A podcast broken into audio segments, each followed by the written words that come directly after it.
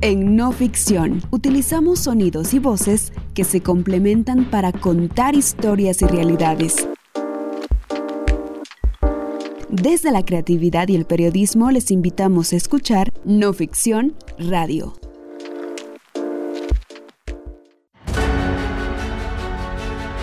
Un Estado plurinacional, una respuesta a las carencias de este Estado.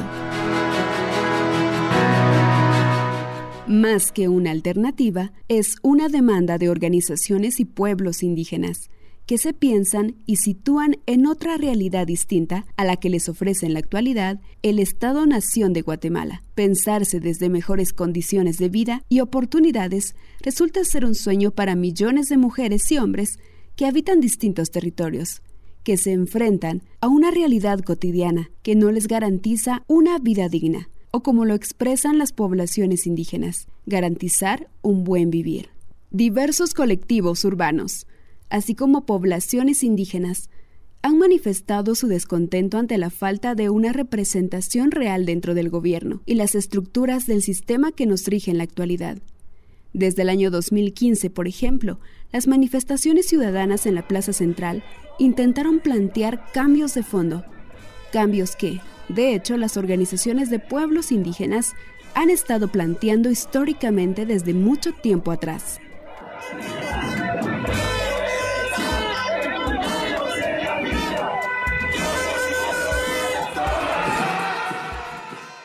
de una población de 14.901.286 habitantes, según el último censo nacional, elaborado en el 2018, el 59.3% de los guatemaltecos vive en situación de pobreza y el 23.4% en condiciones de pobreza extrema. El Instituto Centroamericano de Estudios Fiscales y CEFI también publicó datos más recientes, donde se analizan las asignaciones de gastos aprobados, y que evidencian cómo la inversión en la niñez y adolescencia no es algo prioritario para el Estado. Las cifras indican la falta de interés para luchar contra la desnutrición infantil o la disposición para avanzar en temas de género, donde se asegure la continuidad y mejora institucional del proceso de apertura por sexo, edad y etnia. El gasto público tampoco busca fortalecer los esfuerzos para mitigar y corregir la vulnerabilidad y deterioro ambiental. En resumen, el Estado no prioriza el bienestar de sus habitantes. Entonces pensar en una nueva forma de hacer gobierno es válido? ¿Qué implica? ¿Qué necesitamos entender sobre otras propuestas de gobierno? Aquí, reunimos a tres voces de tres organizaciones que llevan a la escena política el debate sobre la posibilidad de fundar un Estado plurinacional. Convergencia Maya Huaquibquej, Comité de Desarrollo Campesino, y el Consejo de Pueblos Mayas de Occidente. Ellos nos hablan sobre sus propuestas como una salida a lo que actualmente conocemos como el Estado-Nación. Pero ¿qué proponen? ¿Desde dónde parten sus ideas? ¿Qué es lo que tienen en común estas organizaciones? Por una parte, tienen claro que plantear un Estado plurinacional es una nueva forma de pensar el Estado, que implica un nuevo sistema de gobierno con cambios estructurales en el modelo económico, en el sistema político, en el sistema jurídico y también un cambio en el ámbito de las relaciones sociales. Y lo más interesante es que estas ideas desde tres organizaciones y sus propios puntos de vista ya han sido redactadas. Cualquiera de nosotros puede leer lo que significaría que Guatemala fuera un Estado plurinacional.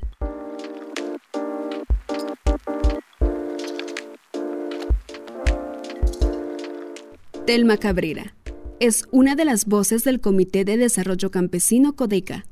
Ella fue candidata a la presidencia en 2015 y obtuvo el cuarto lugar al postularse con el Partido Movimiento de Liberación de los Pueblos. Actualmente, Cabrera es miembro de la dirección política de esta organización, un espacio que se gestó en el año de 1992 y cuya propuesta para reestructurar el Estado de Guatemala nació desde el descontento por la criminalización y persecución de los líderes indígenas a nivel nacional, además de la falta de inversión pública en las comunidades. Nosotros empezamos a ver pues el, el resultado, ¿verdad?, de que cada gobierno que asume no atiende las demandas de nosotros como campesinos, indígenas, y bueno, no se atiende lo que es la demanda del pueblo.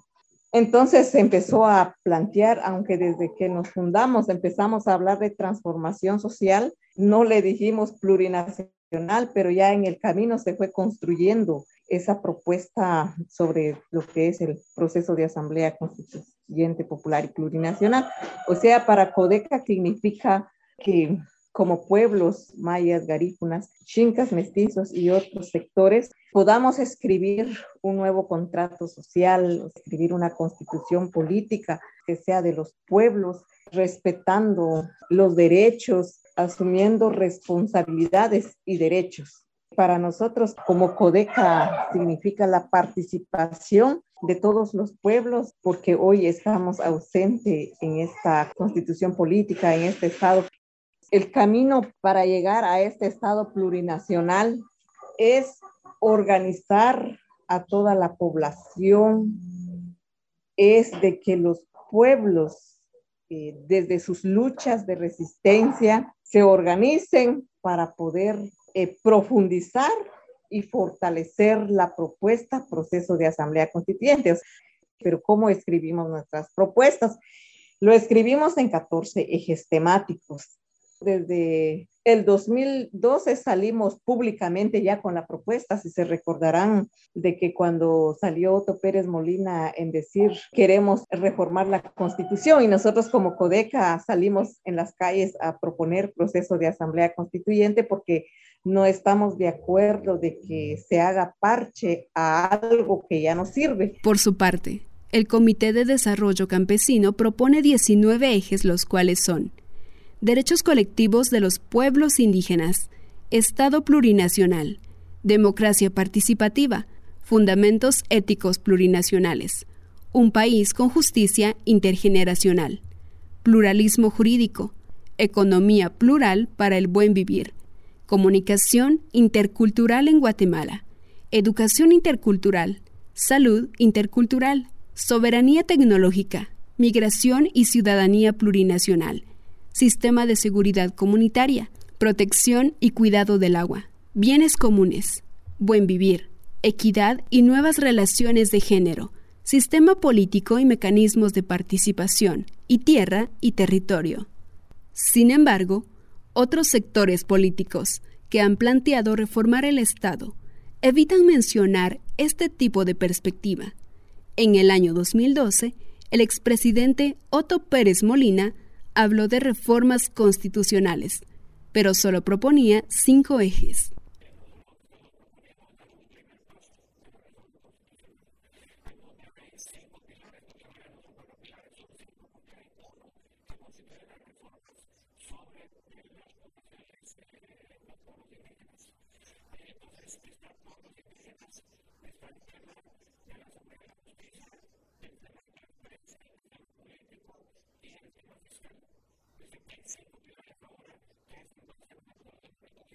Esos 14 ejes temáticos que nosotros hicimos llegar públicamente como un mensaje de respuesta a eso que estaba planteando el gobierno Otto Pérez Molina de ese entonces, hoy se ha fortalecido y ha llegado a 19 ejes temáticos y podrá eh, sumarse más.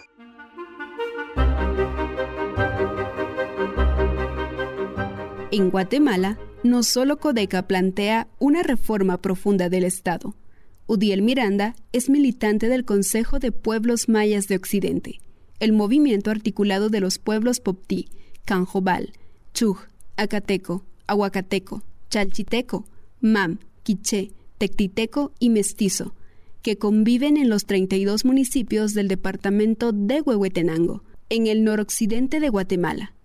Miranda explica que la visión del CPO es la construcción de un espacio de libre determinación de los pueblos de ascendencia maya y del pueblo mestizo, con claridad política, sostenible, representado por hombres y mujeres organizados en la defensa de la vida, el territorio, comprometidos con la creación de un sistema de bienestar, basados en los principios y valores ancestrales que propicien la armonía y equilibrio entre la humanidad y de la humanidad con la madre naturaleza. Desde el año 2008 iniciaron a organizarse para pensar sobre cómo sería un nuevo sistema de gobierno y de Estado. Cuando uno se pregunta qué es el Estado plurinacional, pues es un nuevo sistema de, gobierno, un nuevo modelo de, Estado. Ahora bien, este nuevo modelo de Estado tiene cinco principios eh, fundantes. Uno es que es el reconocimiento a la identidad y derechos colectivos de los pueblos indígenas. Este es un principio fundante del Estado plurinacional, la identidad colectiva, histórica de los pueblos indígenas en el país. El segundo principio fundante es el reconocimiento al pluralismo normativo y, y derecho de libre determinación de los pueblos indígenas en Guatemala. El tercer principio fundante del Estado plurinacional que se propone es que los cuatro pueblos que convivimos en este territorio debemos de tener una visión integral y coordinada de, lo que es el desarrollo. Debemos de sentarnos los cuatro pueblos a, discutir, debatir y, y tener esa visión colectiva de lo que es el desarrollo. El cuarto principio es el gobierno que se propone desde el Estado plurinacional significa necesariamente el cogobierno de los pueblos. Los cuatro pueblos creando eh, mecanismos políticos diferentes a la forma en que se integran el gobierno en Guatemala, debe asegurarse la intervención de los cuatro pueblos en el gobierno en el país. Por eso este principio tiene mucha importancia porque es un cambio estructural en la forma de integrar y ejercer el gobierno. Entonces el planteamiento acá es, es el cogobierno de los pueblos como una antítesis al gobierno oligárquico que tenemos desde que se fundó la, este Estado liberal, el Estado colonial. Y el quinto principio es construir una, una cultura eh, plurinacional, reconocer y articular en nuestra práctica cotidiana valores y principios propios de cada uno de los pueblos. Aquí eh, el planteamiento del Estado plurinacional no se trata de darle vuelta a la tortilla, sino se trata de valorar principios y valores prácticas de los cuatro pueblos y convertirlo en una riqueza de mejorar las relaciones sociales en lo individual, en lo colectivo. Estos cinco principios son necesarios para pensar y ver la propuesta del Estado plurinacional en, Guatemala.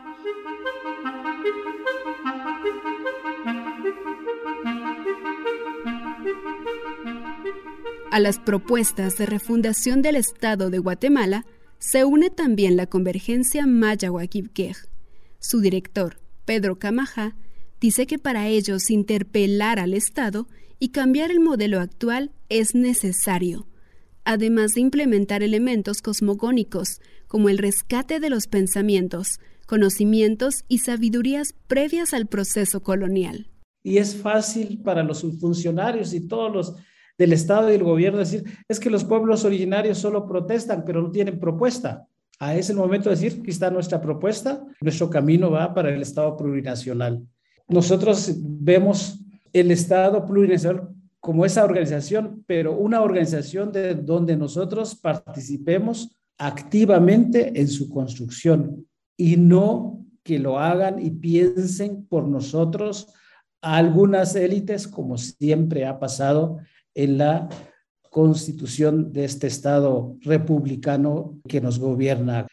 Entonces, eh, lo plurinacional hace referencia al protagonismo de las naciones originarias, al protagonismo reconocido en el momento de la modificación de este Estado plurinacional, que va a ser la base para la gestión de una organización política y su forma de organización es decir, que el Estado plurinacional será constituyente en un nuevo orden de, desde la Constitución, desde lo político, desde lo económico, desde lo social. Los sujetos políticos serán entonces comunidades, pueblos, nacionalidades, como sujetos políticos colectivos con autonomía, con libre determinación y soberanía. Es eh, la derogación del Estado con carácter capitalista, colonial, patriarcal. Se reconocerá el derecho de la madre tierra, del agua, de las montañas, de las ciudades sagradas y de todos los bienes que pertenecen a la madre tierra. Es decir, que por derecho histórico debemos recuperar lo nuestro, lo que nos han despojado.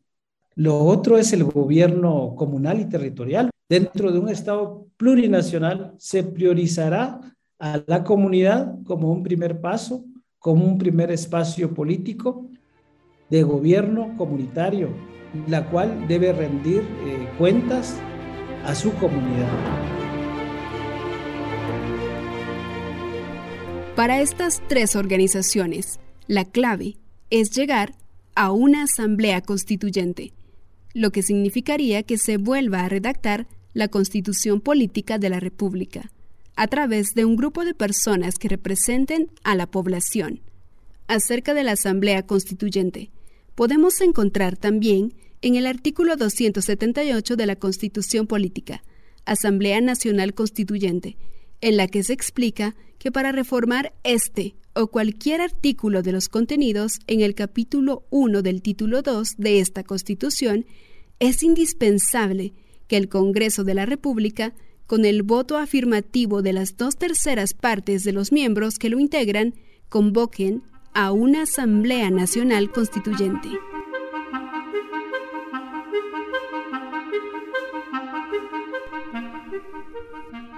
Pero antes, de continuar con el planteamiento de las organizaciones, hagamos un breve repaso por la historia y los momentos claves que han llevado a Guatemala hasta el contexto actual.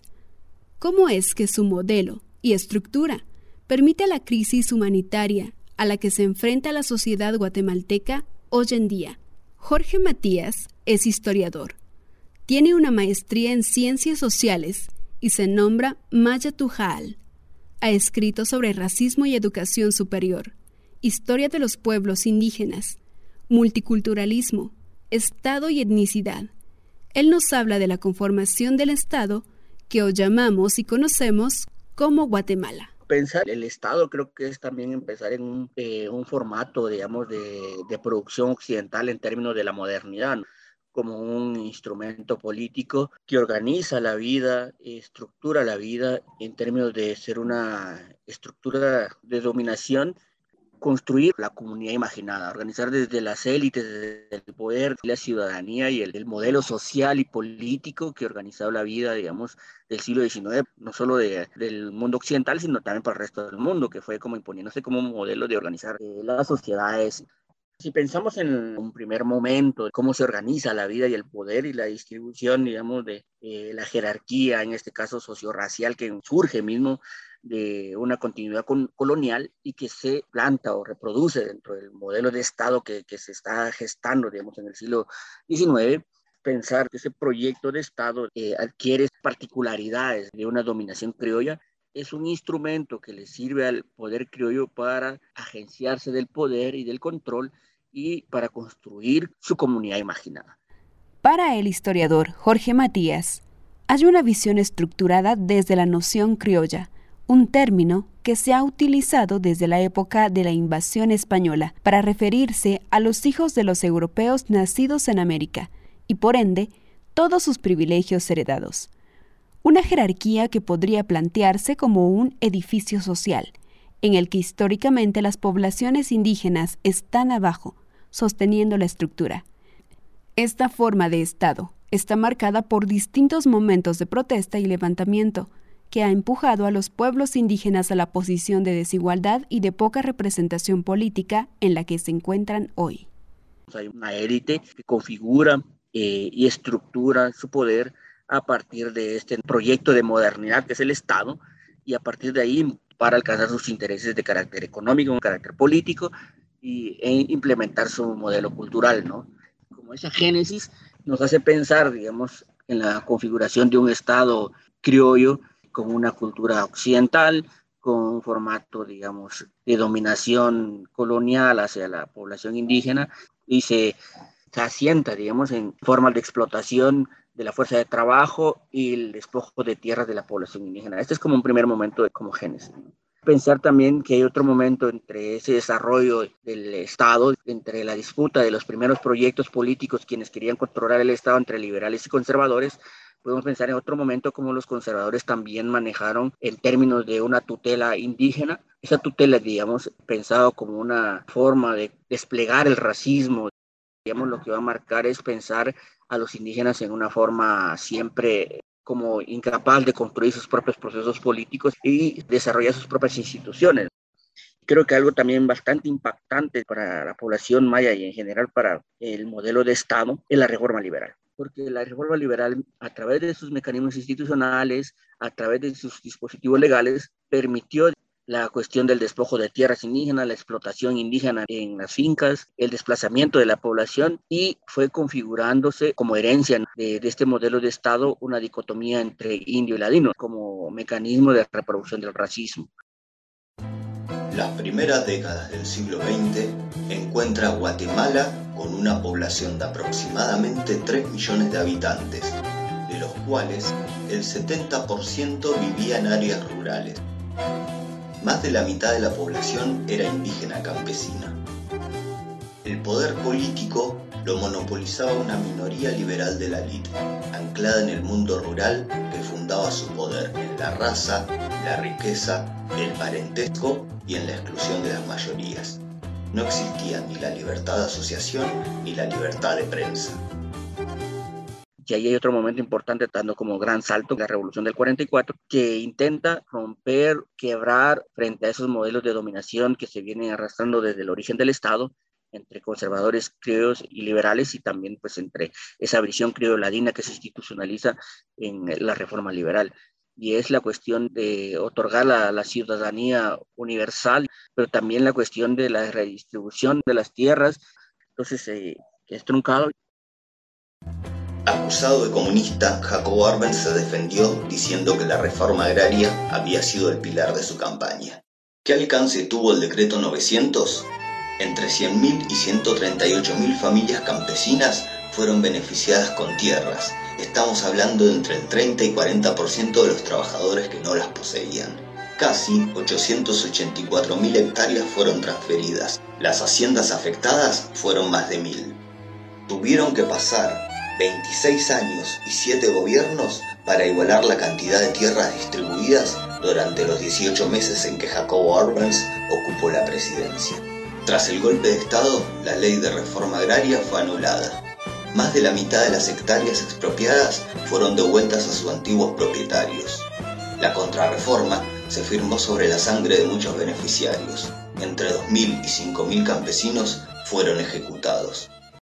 Tenemos después momentos también de represión por mucho tiempo y por último pues estamos pensando en un estado multicultural en los últimos años que bien reconoce la diversidad cultural, pero en términos puramente culturalistas, sin permitir la representación de esa diversidad en términos políticos, en términos económicos y en términos de autonomía y, de autodeterminación de los propios pueblos.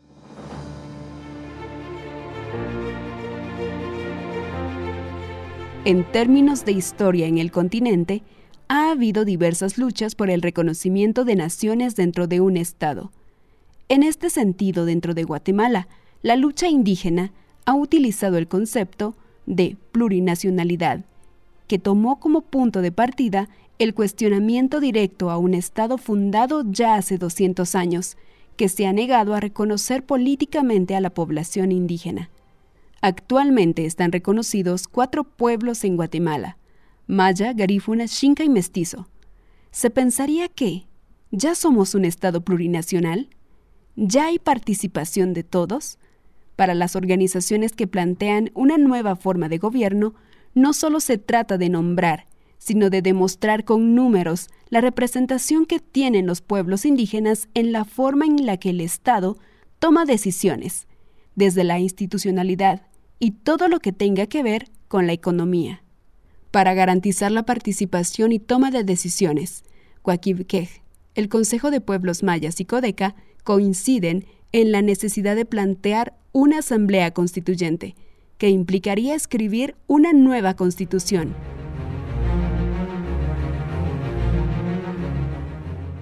Desde la independencia en Guatemala han habido ocho cambios constitucionales, las primeras liberales de 1824, 1835 y 1879, y las más republicanas de 1921, 1945, 1956, 1965 y 1985.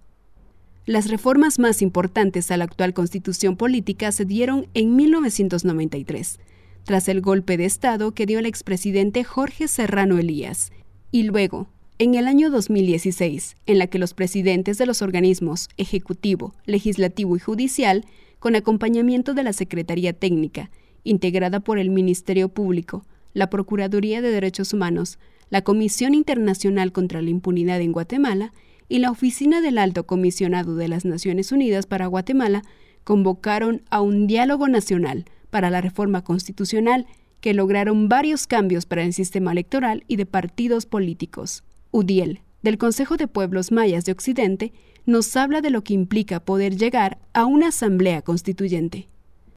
Este es un proceso eh, constituyente, por lo tanto, la forma de implementarlo, de lograrlo, es a través del proceso constituyente plurinacional.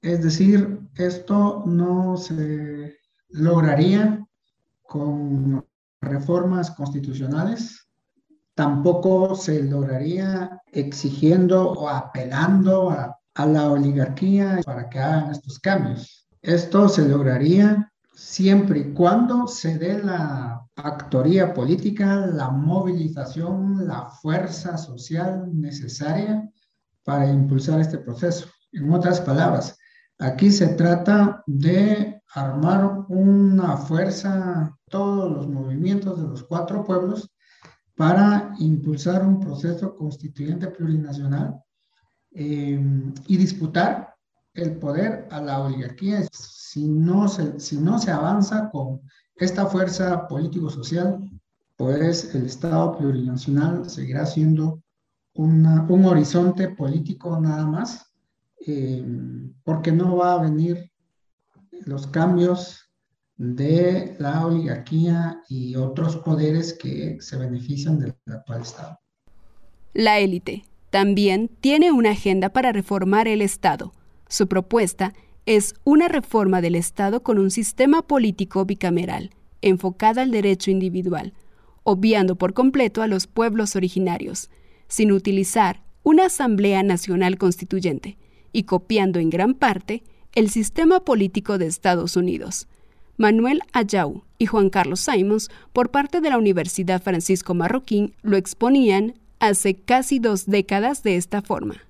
El principio que rige esta, esta, propuesta es que el interés general prevalece sobre el interés individual, pero no sobre el derecho individual, pues es de interés social que prive el derecho individual. Como explicaba el doctor Ayago hace un rato, en esto había una gran confusión, sobre todo cuando se hacen las presentaciones de tipo populista. ¿En qué consiste? Se propone un sistema político bicameral, un Senado y una Cámara de Diputados teniendo cada una de ellas funciones propias y distintas. Se distingue entre ley, compete al Senado, y decretos legislativos a la Cámara de Diputados. Para presentar a la ciudadanía la reforma política del Estado de Guatemala, mediante una modificación constitucional, democrática y plebiscitaria, de acuerdo con la actual Constitución, sin convocar a una asamblea constituyente para evitar que las presiones de los grupos de interés prevalezcan en la pretendida reforma.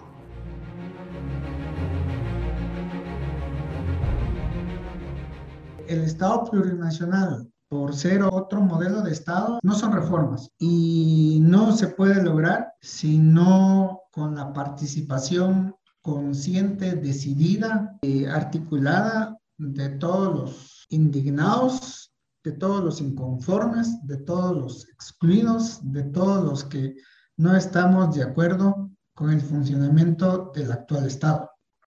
Hoy no existe mecanismo para que la ciudadanía, indígena y no indígena, tenga, un, tenga mecanismos de control sobre las autoridades que elegimos y sobre las decisiones en materia de desarrollo. Hay un hartazgo de hace años de que nuestro modelo político, el sistema electoral y de partidos políticos, pues no funciona. Las organizaciones tienen claro que esto no se logra a corto plazo.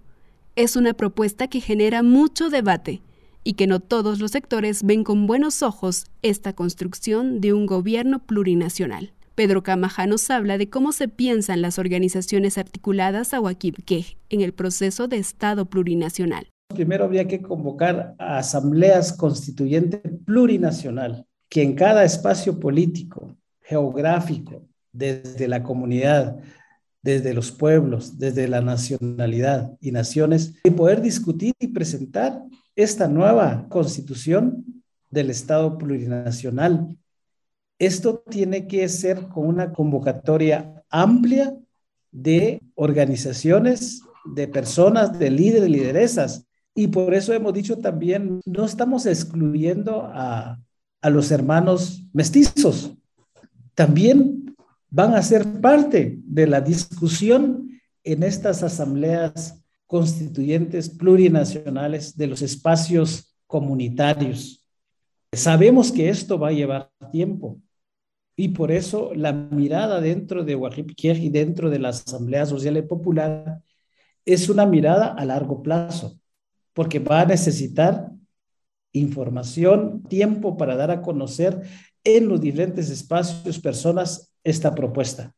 Y decimos también que esta propuesta no es la última palabra, es el punto de arranque para poder discutir e ir mejorándolo con otros elementos en el transcurso de estas asambleas. Porque si hay una asamblea a nivel de comunidad, posteriormente podemos pensar en una asamblea nacional constituyente un tercer paso, diría yo, es la elaboración de una nueva constitución en base a esas asambleas constituyentes plurinacionales de, cada comunidad, en base a esos acuerdos que tenemos a nivel de, de naciones, pues empezar a elaborar una constitución política del Estado plurinacional, en donde recalcamos que tiene que haber protagonismo de las naciones originarias, que haya equilibrio entre mujeres, y hombres. Replantear entonces constitucionalmente una nueva organización política que responda a la constitución de un Estado plurinacional en el país. Eso también nos lleva a que haya una adecuación del presupuesto.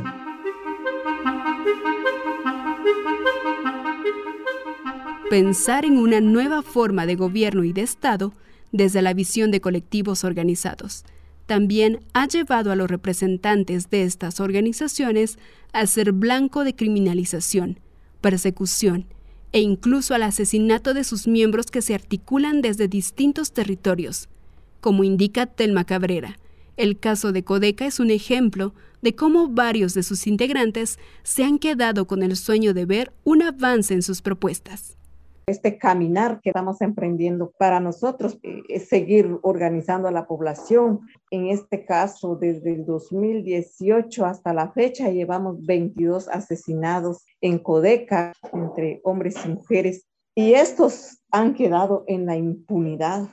Es un largo camino organizar a los pueblos, cómo los pueblos puedan seguir debatiendo estos primeros pilares que se decidió eh, a través de los debates asamblearios para que se siga fortaleciendo. Y por esa razón es de que somos asamblearios, es así como se debate la propuesta en el ámbito nacional, en las comunidades, desde la lucha de resistencias, para llegar al proceso de asamblea constituyente, su nombre lo dice proceso, porque en Guatemala han habido constituyentes, pero, pero no han sido procesos de, asamblea, lo que nosotros planteamos es el proceso que sea originaria de los pueblos para que los mismos pueblos puedan tomar las decisiones para que desde los pueblos plantearíamos que es las autonomías, el respeto de todos los pueblos, porque en la actualidad no se respeta, solo eh, nos asesinan, encarcelan, criminalizan, nos llaman terroristas cuando defendemos derechos. Apostarle a la creación de un nuevo modelo de gobierno y de Estado también implica desafíos, incluso dentro de las mismas organizaciones. El historiador Jorge Matías nos habla sobre los grandes desafíos estructurales a los que se enfrentan estas propuestas. Sí, nos pone un escenario difícil porque esa élite difícilmente va a permitir estos espacios de, de, representación y de autogobierno. Esto implicaría destruir sus privilegios de dominación, pero también las formas de cómo han desarrollado que se mantengan esas instituciones a través del despojo, la explotación, incluso el genocidio mismo. Estos son como un gran desafío que en carácter político institucional eh, le toca a las organizaciones, al movimiento social, a los pueblos, para construir ese modelo de Estado plurinacional. Es un desafío cuesta arriba en las condiciones del contexto. Se tiene que optar todas las instituciones del Estado y que también tiene controlado pues el quehacer político dificultaría el empujar este proyecto de asamblea constituyente y que es necesario para organizar desde otras formas el Estado. Implicaría un quiebre en términos históricos la Asamblea Constituyente a esta forma tradicional del poder crioladino, porque estaría irrumpiéndose contra el formato tradicional de poder y estaría poniendo en, la escena a otros actores, otros sujetos históricos que han resistido en el poder y en la toma de decisiones y del rumbo del país y del Estado y la sociedad como tal.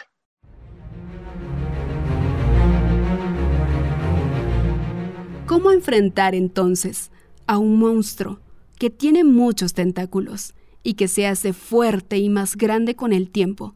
Las organizaciones saben que el camino es construir un solo frente y han iniciado con este debate, pensar en los sujetos políticos, sujetos que están reivindicando y disputando la representación, el espacio, frente a un modelo de Estado que no les representa y que además les mantiene en condiciones de pobreza. Udiel nos habla sobre este proceso de debate.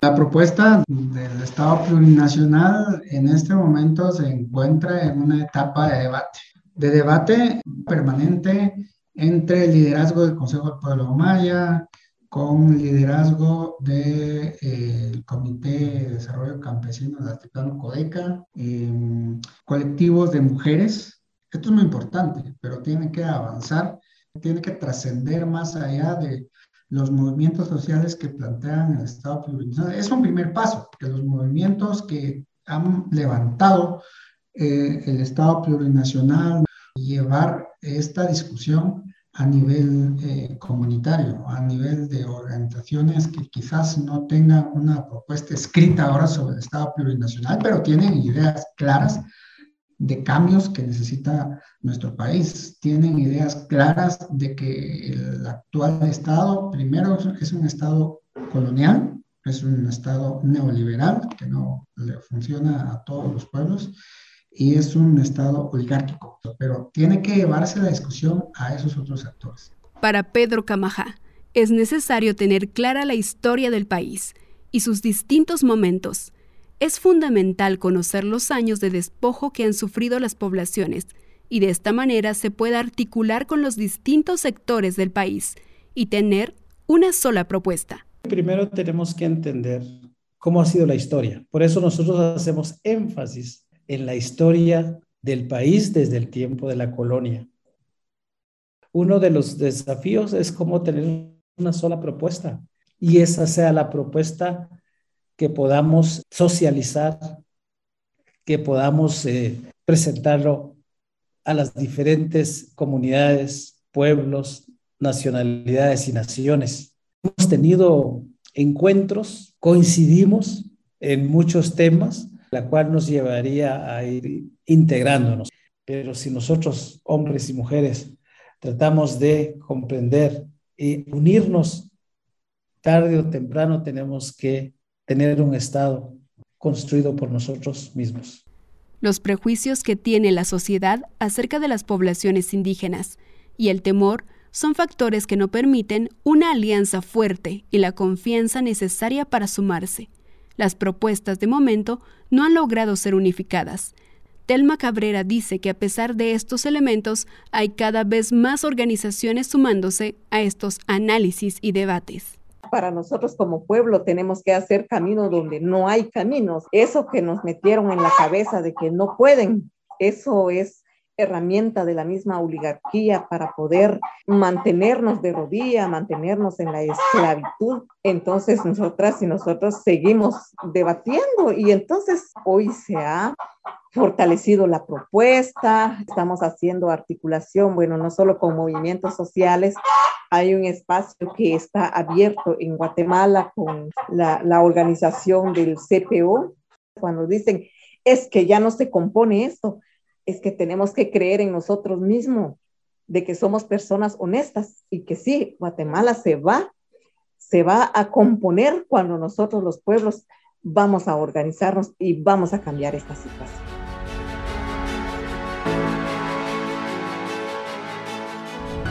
El derroche de los recursos del Estado mediante sus instituciones, la falta de justicia, el incremento de la criminalización, encarcelamiento, el despojo de conocimientos y territorios, así como la poca inversión en sus habitantes, han sido elementos que han llevado a estas organizaciones a plantearse o imaginarse otra forma de hacer gobierno. Son propuestas que vienen cargadas de una lucha histórica. La autonomía y autodeterminación son palabras claves para poder entender esta visión frente a un Estado que les ha despojado, que les ha castellanizado, e impuesto un modelo lingüístico, cultural, religioso, y los ha homogenizado y folclorizado.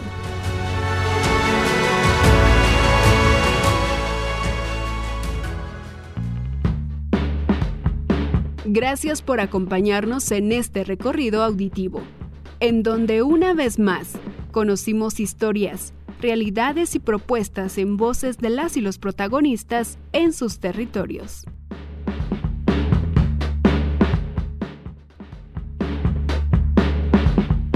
Investigación, guion, voz y edición, Elsa Amanda Chiquito. Edición de guion, Osvaldo Hernández.